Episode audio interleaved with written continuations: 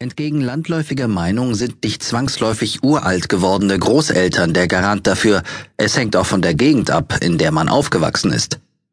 Viele suchen lange ihre neue Heimat, doch einen alten Baum verpflanzt man nicht. Er fühlt sich dort am wohlsten, wo er ungestört gedeihen kann, abseits von hektischer Geschäftigkeit, in von der Welt verlassenen Gegenden, die schwer zu finden sind.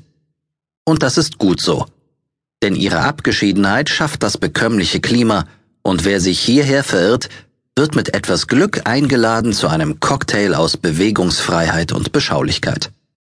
Da wird gekocht, um zu gesunden, genossen, damit man sich seines langen Lebens auch erfreuen kann. Im Einklang mit der Natur zu leben, sagt sich so leicht hin, doch es ist eine Wissenschaft für sich.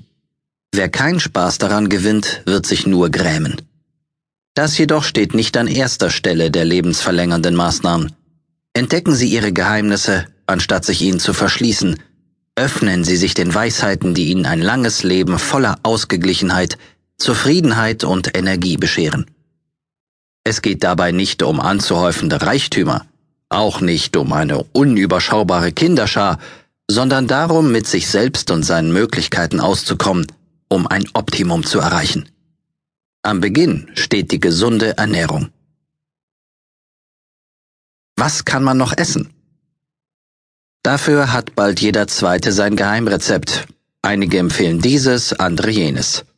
Allerdings sind fast alle verfügbaren Lebensmittel andererseits doch dermaßen belastet, dass ihr Verzehr auch Nachteile mit sich bringen kann. Um den oft nicht ganz klar zutage tretenden Schattenseiten halbwegs sicher zu entgehen, bietet sich die laufende Abwechslung an. Kann man so doch einigermaßen sicher sein, keine allzu große Menge eines